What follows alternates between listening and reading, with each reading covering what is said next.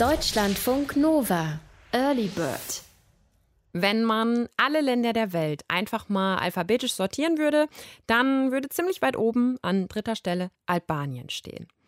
Als Touristenziel gehört Albanien bisher vielleicht noch nicht in die Top 3 der Welt, würde ich jetzt mal behaupten. Aber das hat sich seit ein paar Jahren jetzt auch schon gewandelt. Albanien gilt als aufstrebendes Reiseland und ist unglaublich vielfältig, nicht nur geografisch. Franziska Cinderle ist ein halbes Jahr lang in Albanien unterwegs gewesen. Eigentlich lebt sie als freie Journalistin in Wien, schreibt viel über Südosteuropa, über den Westbalkan und sie wollte Albanien besser verstehen und kennenlernen. Und über ihre Reise hat sie ein Buch geschrieben, Unterwegs in Albanien. Franziska, dein erstes Kapitel hast du dem ehemaligen kommunistischen Diktator Enver Hoxha gewidmet. Der hat Albanien von 1945 bis 1985 beherrscht. Du schreibst in deinem Buch, man kann das Albanien von heute nicht ohne das Albanien von gestern verstehen. Warum war es dir so wichtig, mit Enver Hoxha einzusteigen? Ja, man, also es gibt viele Menschen, gerade junge Menschen im Land, die natürlich dieses dunkle Kapitel gerne mal abschließen würden oder sich nicht immer damit konfrontiert sehen. Aber Tatsache ist, dass eigentlich niemand Albanien oder die albanische Gesellschaft so tiefgreifend verändert hat wie der ehemalige Diktator. Und wenn man durchs Land reist, dann begegnet man eben diesem sozialistischen Regime immer wieder, sei es in Gesprächen mit Menschen, sei es in den Bunkern, die es noch gibt, sei es, es gibt immer noch Häuser, äh, auf denen noch die alten Partei-Propagandaslogans draufstehen. Mhm. Und insofern ist es eigentlich unmöglich, Albanien zu bereisen, ohne sich mit diesen ja, 46 Jahren Diktatur zu beschäftigen. Wer war Enver Hoxha? Hoxha war eigentlich, muss man sagen, ein Widerstandskämpfer, ein, ein Partisan. Er hat im Zweiten Weltkrieg gegen die faschistischen Besatzer gekämpft, also eigentlich gegen die ja, Nazis, Deutschen. Mhm. Und die Partisanen haben das Land dann tatsächlich befreit. Allerdings das haben sie dann eher weggelassen, diese Variante, mit Unterstützung von äh, den Briten, aber auch den, den Sowjets und den Jugoslawen. Mhm. Und nach dem Zweiten Weltkrieg hat Roger so um diese Partisanen-Widerstandskämpferbewegung so einen Mythos aufgebaut. Also er hätte das Land alleine aus eigener Kraft befreit. Und das hat ihn bis zu seinem Tod 85 so einen Märtyrerstatus angeheftet, mit dem er dann auch seine Gewaltherrschaft eigentlich halten konnte wenn du sagst, dass man in den Straßen ja auch noch ihn immer wieder trifft, es gibt noch Statuen von ihm auch. Inwieweit wird Albanien sonst von dieser sehr, sehr dunklen Vergangenheit, das war ja ein ganz brutales Terrorregime, bis heute noch geprägt? Also Statuen von Hoxha gibt es tatsächlich offiziell keine mehr. Mhm. Die wurden nach der Wende 91 ähm, zertrümmert teilweise es gibt noch immer hier und da Stücke davon, die dann irgendwie so hinter der Kunstgalerie in Tirana lagert, zum Beispiel immer noch eine halb zertrümmerte Büste von ihm. Ah, okay. Aber inwiefern er bis heute sozusagen ähm, ein Thema ist, ist ganz sicher auch in der Frage, wie die Gesellschaft und auch wie die Schüler und Studenten mit dieser Epoche, mit dieser Ära umgehen. Und da gibt es bis heute eigentlich kaum Auseinandersetzung, kritische Auseinandersetzung mit dem Regime. Und ein weiteres Problem ist, dass natürlich viele Menschen kamen in Arbeitslager, viele Menschen kamen in Gefängnisse, viele haben Großeltern zum Beispiel, die mit der Gewalt konfrontiert waren oder haben Verwandten, die exekutiert wurden. Und hier gab es, anders als in anderen Ländern eigentlich nach der Wende keine Prozesse, keine strafrechtliche Aufarbeitung mit dieser Zeit. Und das hat natürlich tiefe Spuren hinterlassen, Narben hinterlassen. Bis heute gibt es eigentlich diese Spaltung zwischen jenen, die profitiert haben oder ein halbwegs okayes Leben hatten im, im Sozialismus und jenen, die ja, deren Existenz völlig zerstört wurde. Das war ja, also wie schon gesagt, ein sehr, sehr brutales Regime. Der hat ja wirklich Menschen ja in Arbeitslager gesteckt, exekutiert. Das war schon eine unglaublich brutale Zeit. Richtig, man muss eigentlich dazu sagen, und das wissen ja viele auch nicht, dass Albanien im Vergleich zu Jugoslawien, im Vergleich zum Ostblock, jetzt auch für Deutsche ähm, vergleichbar zur DDR, weitaus repressiver und indoktrinierter war und bis heute eigentlich die Kategorisierung stimmt, dass es so ein Nordkorea Europas war, mhm. mit Zäunen, mit keiner Reisefreiheit, also anders wie in Jugoslawien und mit kaum der Möglichkeit, aus diesem kleinen Land hinauszublicken. Also nicht nur, dass man reist, sondern auch, dass man sich austauscht mit Verwandten in Italien oder in Jugoslawien oder woanders, sondern die Menschen waren, muss man wirklich so sagen, eingesperrt. Mhm. Wie blickt die jüngere Generation auf diese Vergangenheit? Also 85 ist Hodja gestorben. Dann ja nach dem Fall des Eisernen Vorhangs hat sich das Land dann irgendwann ja auch geöffnet. Wie ist heute deren Verhältnis zu Hodja und diesem Terrorregime? Was mir kaum begegnet ist, ist so Verherrlichung und Nostalgie. Also bei jungen Menschen ja sowieso nicht. Die äh, werden relativ froh sein, dass sich das Land mhm. geöffnet hat. Aber auch unter alten Menschen, die vielleicht profitiert haben von den Schulen, den Universitäten, die unter Hoxha entstanden sind und den Fabriken, auch da gibt es relativ wenig Nostalgie. Junge Menschen sind ein bisschen so im, im, im Zwiespalt auch, was die, was die Vergangenheit betrifft. Also ich habe zum Beispiel einen äh, Freund von mir, der mir seine Wohnung vermietet hat, der hat eine Tourismusagentur gegründet mhm. und spricht eigentlich ähm, ja, Menschen um, um die 30 oder sagen wir mal bis 30 an, die Albanien besuchen wollen, die wandern gehen wollen, die die Küste sehen wollen, Tirana sehen wollen. Und der ist in diesem Zwiespalt, dass er mir zu, zu mir gesagt hat, warum schreibst du so viel in diesem Buch über die Vergangenheit und über Hoxha? Mhm. Das ist ja nicht das Albanien, das wir sozusagen zeigen wollen. Mhm. Das heißt, auch im Tourismus ist die Schwierigkeit, so einen Mittelweg zu finden zwischen wir sind das Land der Bunker und das macht uns interessant, aber wir wollen auch weg von diesem Image. Und das habe ich in dem Gespräch eben ganz stark gemerkt, wie schwierig das ist. Mhm. Wie steht Albanien jetzt heute politisch da? Also man kann sagen, seit der Wende ist Albanien eigentlich in zwei Großparteien gespalten und geteilt, die sich sehr unversöhnlich gegenüberstehen und auch wenig Kompromisse miteinander finden. Das, mhm. sind die, das ist die Sozialistische Partei, die derzeit äh, regiert mit Edi Rama als Premierminister und die andere Seite sind die Demokraten, die Demokratische Partei. Die, muss man sagen, bekriegen sich einander sehr unschön rhetorisch. Da gibt es immer wieder Schlammschlachten, gerade vor Wahlen. Man wirft sich sozusagen alles vor, dass es man sich so mhm. vorstellen kann. Mhm. Und das hat die Menschen eigentlich sehr, sehr politikverdrossen gemacht, mhm. dass es kaum einen politischen Dialog und Diskurs gibt. Und was ganz sicher einer der größten Probleme Albaniens ist, gerade für junge Menschen, ist dieses Fehlen einer politischen Alternative zwischen diesen riesigen mhm. zwei Parteiblöcken. Albanien gehört auch ja wegen dieser Vergangenheit natürlich auch ähm, zu den ärmsten Ländern in Europa. Jugendarbeitslosigkeit liegt bei knapp 30 Prozent, so 27, 28 Prozent. Welchen Eindruck hast du von der jungen Generation in Albanien bekommen? Also es der Eindruck, den ich bekommen habe, den das ist natürlich nur ein kleiner Ausschnitt, mhm. aber Studien zeigen schon einige Trends. Also die gesamte Westbalkanregion ist ja von Abwanderung betroffen und auch vom Brain Drain, also dass auch Menschen abwandern, die studiert haben, die Fachkräfte sind. Und Albanien ist leider da in der Region der Spitzenreiter. Also nirgendwo wollen so viele junge Menschen das Land verlassen. Mhm.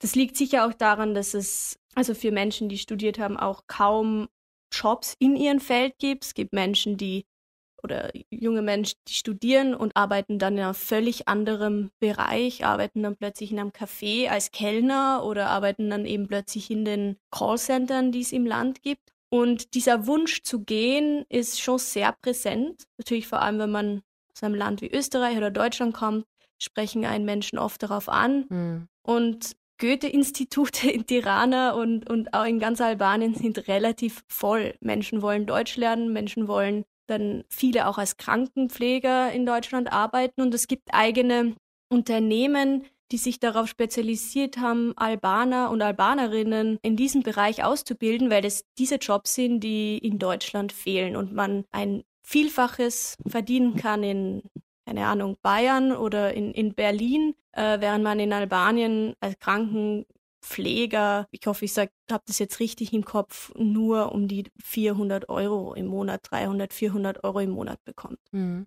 Du hast schon angesprochen, dass ja auch viele Studierte dann in Cafés arbeiten oder auch in Callcentern. Callcenter, da, das ist riesig groß in Albanien, ne? Da arbeiten unglaublich viele junge Menschen. Ja, das stimmt. Das ist auch im Kosovo so. In Albanien soll es offiziell um die 30.000 Callcenter-MitarbeiterInnen geben und inoffiziell sogar deutlich mehr. Und die arbeiten für ganz unterschiedliche Kunden, also für Fluglinien, für Sportmarken, für Handyanbieter. Und ich habe zum Beispiel einen jungen Mann begleitet, der äh, für Vodafone Italien arbeitet, Italienisch spricht mhm. und noch nie in Italien war, obwohl das quasi nur eine eine Fahrt mit der Fähre entfernt ist und trotzdem Italienisch kann, mhm. weil er als Junge sehr viel italienisches Fernsehen geschaut hat. Also viele AlbanerInnen sprechen Fremdsprachen mhm. und viele haben das auch durchs äh, Fernsehen gelernt. Mhm. Was bräuchte es oder was würden sich die Menschen wünschen, damit es besser ist und damit sie ihr Land, ihre Heimat nicht unbedingt verlassen müssten? Ich glaube, das, was du gerade angesprochen hast, ist sehr, sehr wichtig. Man hat ja oft den Eindruck bei Migration, dass Menschen gar nicht bleiben wollen. Und ich glaube, es gibt ganz viele, die genau das jahrelang versuchen und die zurückkehren wollen irgendwann. Was brauchen sie? Also sie brauchen ganz sicher Stabilität. Sie brauchen eigentlich Perspektiven, dass man ohne Korruption, ohne Verhaberung mit dem politischen System Aussichten hat, einen Job zu finden, dass man mit einer guten Ausbildung äh, das erreichen kann, das man möchte. Und ich glaube, das fehlt vielen in Albanien. Mhm. Du hast in deiner Zeit in Albanien, du warst ja insgesamt ungefähr ein halbes Jahr dort, hast du auch Jenny kennengelernt. Sie ist in Albanien eine relativ bekannte LGBTQ-Aktivistin. Kannst du ein bisschen uns von Jenny erzählen? Ja, ich habe mich beschäftigt mit der LGBT-Szene in Albanien, weil es mich natürlich interessiert hat, wie leben auch schwule Männer, lesbische Frauen, aber auch transidente Menschen in dem Land. Und es gibt seit 2009 eine LGBT-Organisation, die von Jenny Karay gegründet wurde. Das ist die erste Frau, die sich in Albanien öffentlich als, als lesbisch geoutet hat in einer Fernsehshow 2012. Also noch nicht die, lange her auch, ne? Ja, ist noch nicht, noch nicht lange her. Und hat eigentlich in, in, in Albanien wirklich was Tolles aufgebaut, weil ihre Bewegung, in der sich ja immer mehr Menschen anschließen, sehr, sehr sichtbar ist. Also als ich dort war, gab es zum Beispiel einen Marsch für lesbische Frauen, wo nicht nur AlbanerInnen dabei waren, sondern auch Menschen aus den benachbarten Ländern aus, oder aus den Ländern der Region, aus dem Kosovo, aus, aus Nordmazedonien, aus Serbien, sogar aus Bosnien. Und die Menschen auf dem oder die junge Generation auf dem Westbalkan ist eigentlich kaum miteinander vernetzt, obwohl viele davon zuvor in einem gemeinsamen Vielvölkerstaat lebten, also in Jugoslawien. Aber was mir eben begegnet ist, ist, dass die LGBT-Organisationen trotz dieser ethnischen Gräben stark miteinander vernetzt sind. Mhm. Und Jenny hat den Vorteil, dass sie, natürlich wird sie stark angegriffen, wie wie mhm. so oft. Aber sie ist sehr sichtbar. Sie spricht darüber, dass es eben nicht nur heterosexuelle Paare gibt. Und insofern ist Albanien eigentlich bei dem Thema LGBT äh, sehr weit. Mhm. Also es können zum Beispiel Regenbogenparaden oder Gay Prides stattfinden und der Druck kommt irgendwie weniger aus Politik und von religiösen, von Kirchen oder von Imamen, sondern eigentlich kommt der Druck ganz stark aus der Familie, aus der eigenen Familie. Mhm. Das heißt, also vielleicht erst noch mal kurz darauf zu gucken, wenn du meinst, die Rechte von LGBTQ-Menschen sind in Albanien ganz okay. Also wenn sie Paraden abhalten dürfen, heiraten dürfen Paare aber wahrscheinlich nicht, oder? Oder doch? Nein, dürfen sie nicht. Insofern ist es eigentlich nicht, nicht okay, okay zu sagen. Äh, nein, es gibt keine, keine Ehe für alle. Es gibt seit 2010 ein Antidiskriminierungsgesetz, das sollte eigentlich Schwule und Lesben davor schützen, am Arbeitsplatz zum Beispiel gekündigt mhm. zu werden wegen, wegen ihrer sexuellen Ausrichtung. Kritisieren aber viele Aktivisten als ein so Make-up-Gesetz, das zwar auf dem Papier existiert, aber nur selten dann umgesetzt wird. Also wir haben das Problem, dass diese Länder, die euch der EU beitreten wollen, natürlich so Vorreiter sein wollen, der EU hm. gefallen wollen und dann gerne mal solche Gesetze umsetzen. Dann aber jene, die sie exekutieren, also Polizisten zum Beispiel, Polizistinnen oft damit überfordert sind und Menschen dann Angst haben, wenn sie angegriffen werden oder wenn sie mit Gewalt konfrontiert waren, wirklich das zur Anzeige zu bringen. Das ist das große Problem in Albanien. Und wenn du sagst, dass der Druck dann eher aus den Familien kommt, also das heißt, innerhalb der eigenen Familie würde man sich auf keinen Fall outen? Es ist natürlich immer ganz, ganz unterschiedlich, aus welcher mhm. Familie mhm. man stammt. Ich habe Menschen kennengelernt, die seit acht Jahren ihren eigenen, ihrer eigenen Mutter oder ihren Vater das nicht erzählen, ihrem eigenen Bruder nicht erzählen, vielleicht vom Land sind, in die Stadt gezogen sind und dort ein völlig anderes Leben führen. Gleichzeitig gibt es natürlich Familien, wo das einfach zur Sprache gebracht wird und das okay ist. Aber ich würde mal sagen, der Trend geht in die Richtung nicht outen. Das sage auch nicht ich, sondern das sagen eben die Aktivistinnen und Aktivisten in Tirana. Es geht in Richtung Doppelleben und es gibt viel mehr Druck auf Frauen, weil auf Frauen generell immer mehr Druck liegt, hm. egal wo sie leben. Und auch die, das Heiraten auf unverheirateten Frauen eben mehr Druck lastet, wenn sie nicht verheiratet sind, wenn sie keine Kinder haben. Und das ist der Trend eines Doppellebens und einer eigentlich einer Lüge, eine Lüge zu, zu leben. Religion spielt dabei aber jetzt, also Kirchen, hattest du ja schon gesagt, spielen jetzt keine so große Rolle dann? Spielt dann innerhalb der Familien Religion, religiöse Überzeugung eine Rolle oder ist es eher Tradition? Ja, das ist eine interessante Frage. Ich würde ich würd fast sagen, es ist eher Ehre und Tradition und Zusammenhalt. Also Religion in Albanien ist ja so ein riesiges eigenes Kapitel für sich. Es leben verschiedene Religionen in dem Land, mehrheitlich muslimisch, aber es gibt genauso Katholiken, vor allem äh, im Norden des Landes, aber auch Orthodoxe. Und Religion spielt in Albanien eine wesentlich kleinere Rolle. Es gibt auch Umfragen, dass ich glaube nur 15 Prozent der jungen Menschen überhaupt irgendwie praktizieren, also mhm. in eine Kirche oder Moschee gehen. Ich bin ganz vielen Menschen begegnet, die äh, noch nie in einer Moschee waren, sagen, wir sind Muslime, aber wir trinken Alkohol, essen Schweinefleisch, die Frauen sind unverschleiert und so weiter. Mhm. Insofern, glaube ich, ist das auch sicher der Grund, warum die Diskriminierung jetzt von Schwulen und Lesben weniger deswegen ist, weil die Religion vorschreibt, dass das ja. verboten ist, sondern dass Familie ein ganz ein wichtig soziales Konstrukt ist in Albanien, wo man sich auch mit der Familie abspricht, wo ganz viele noch bei den Eltern wohnen. Also ich glaube, Umfragen zufolge über 80 Prozent leben noch bei den Eltern. Und dann kann man sich vorstellen, wie schwer das ist, in so einem Gefüge sich hinzustellen und zu sagen, ja, ich bin jetzt halt die erste hm. Lesbe oder der erste schwule mhm. Mann in dieser Familie. Ich glaube, da gibt es bei uns in Deutschland oder in Österreich gibt es viel mehr individuelles Leben. Man sieht aus, man hat sein eigenes Leben, man steht sozusagen alleine da und äh, das ist in Albanien noch sehr anders.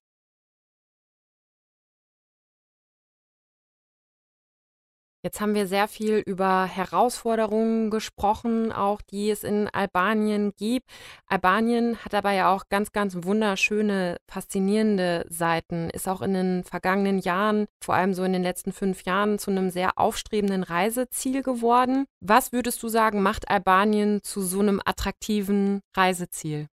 Also ganz sicher, dass es äh, so ein vielfältiges Land ist. Und man kann dort genauso mit der Fähre nach, nach Korfu oder weiter nach Griechenland. Man kann sich die, die Küste anschauen, die zum Teil noch sehr unbebaut ist. Es gibt Ausgrabungsstätten bis zu eben Tirana, also ein ganz eigenes Kapitel für sich ist. Also eine pulsierende Metropole. Aber man kann eben auch wandern gehen und man kann eben auch in die Berge. Man kann unterschiedliche Sportarten machen. Also ich glaube, es ist diese viel Vielfältigkeit in einem Land, geografisch, das viele so interessant finden. Und gleichzeitig ist es auch ein Land, wo der Tourismus eben erst, muss man wirklich sagen, in den letzten fünf Jahren so mhm. richtig angefangen hat zu boomen. Und insofern kann man da noch vieles, viel Neues mhm. entdecken. Was sollte man unbedingt besuchen, wenn man nach Albanien wollen würde und wenn jetzt kein Corona ist, sage ich mal? Also ich finde, man sollte sich auf jeden Fall Zeit nehmen. Viele machen nämlich den Fehler, dass sie sagen, ah, ich bin eh in Montenegro, jetzt fahre ich mal über die Grenze oder hm. ich wollte eh nach Griechenland, jetzt fahre ich mal durch. Ich glaube, man muss schon gezielt sich Zeit nehmen. Wenn man jetzt einfach mal durchfährt, ist man vielleicht mal überrascht von diesen, diesen unterschiedlichen Seiten. Ich persönlich war mehr im Süden unterwegs. Für mich war eins der Highlights, und das ist auch eben ein Kapitel in dem Buch, die Vjosa, das ist ein, ein Wildfluss mhm. im Süden Albaniens, wo ganz viele auch zum, zum Paddeln hinfahren, beziehungsweise Mountainbiken. Und das ist so einer der letzten Wildflüsse in Europa. Ist allerdings durch Wasserkraftprojekte bedroht, mhm. weswegen ich dann auch dahin gefahren bin. Wie ist die Infrastruktur vor Ort? Also wenn man jetzt nicht mit dem Auto oder mit einem Bulli oder wie auch immer unterwegs ist, gibt es Busse, gibt es Bahnen, keine Ahnung, oder fährt man mit Taxis durch die Gegend? Ich glaube, der Großteil, äh, auch laut Statistiken, fahren nach Albanien mit ihrem eigenen Auto. Mhm. So war es auch bei mir. Würde ich auch irgendwie raten.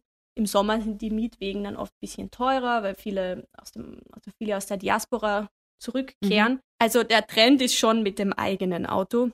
Es gibt Busse, die sind aber oft irgendwie, hat man oft nicht so einen Überblick, wann fahren die mhm. jetzt und äh, wo kann ich mich da erkundigen. Also Auto ist definitiv das Fortbewegungsmittel Nummer eins bei Touristen.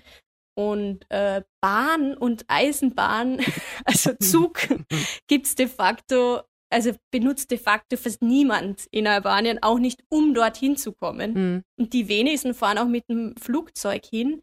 Das heißt, der Klassiker ist echt so dieser Balkan-Roadtrip mit ja. Auto mehrere Länder zu besuchen. Mhm. Gibt es denn dann viel, also gut, klar, wenn man jetzt mit einem Bulli unterwegs ist, dann kann man da drin pennen, aber wie ist es sonst? Also gibt es Hostels, machen viele Airbnb oder Couchsurfing oder wo würde man unterkommen?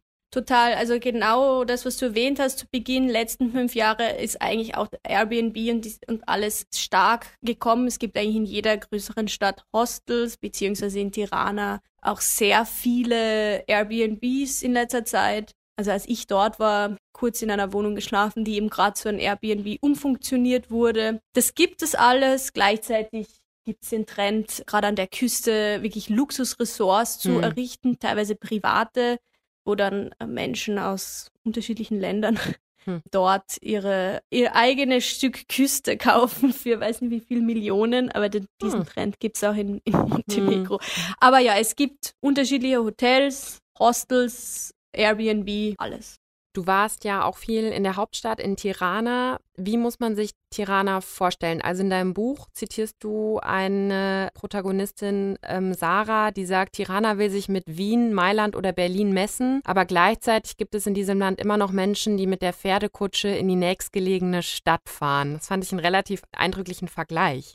Ja, die, die ist aber aus Skodra im Norden und da, da ist das tatsächlich noch stärker. Da sieht man tatsächlich wirklich noch Pferdekutschen in der Stadt. In Tirana kann, kommt das mal vor, aber da sieht man eigentlich mehr Land Rovers mit getönten Scheiben. Also mhm. es gibt diese zwei Gegensätze von wirklich modernen Hochhäusern aus Stahl mit 24-stöckigen Luxushotels und Coworking Spaces, mhm. Art Galleries und so weiter auf der einen Seite und das zieht sicher auch viele Touristen an, die dann gibt es irgendwie wahnsinnig viele Cafés und ähm, irgendwelche Hipster-Kneipen. So. Mhm. Auf der anderen Seite ist Tirana eine Stadt, wo die Fassaden bröckeln, wo es für viele, viele Häuser kein 24 Stunden Wasser am Tag gibt, viele einen Wasserbehälter auf dem Dach haben und Tirana wahnsinnig schnell gewachsen ist. Das heißt, dies ist eine Stadt, die so vom Dorf zur Metropole gesprungen ist in einem Jahrhundert und das, dadurch gibt es natürlich auch viele Probleme, also gerade in der Infrastrukturversorgung und es gab ganz viel auch illegale Bauten in Tirana. Aber generell, also mir hat Tirana wahnsinnig gut gefallen. Ich glaube, es ist nur wichtig, sich diese beiden Seiten anzuschauen. Wenn man nur im Zentrum ist, im Bloko, das ist der sozusagen der,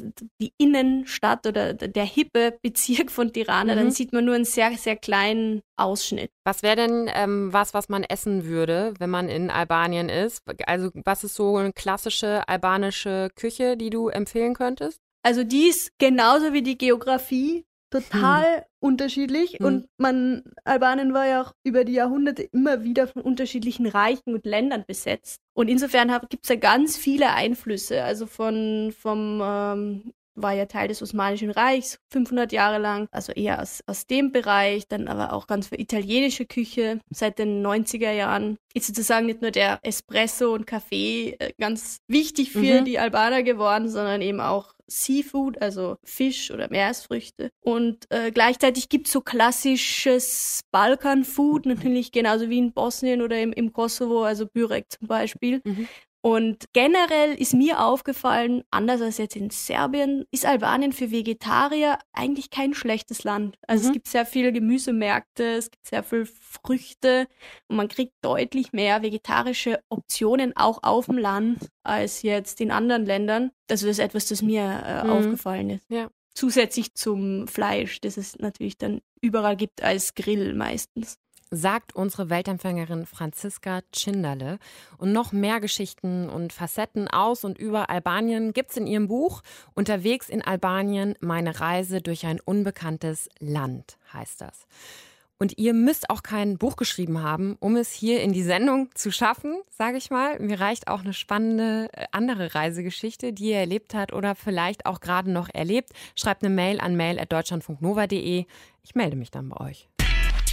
Deutschlandfunk Nova. Early Bird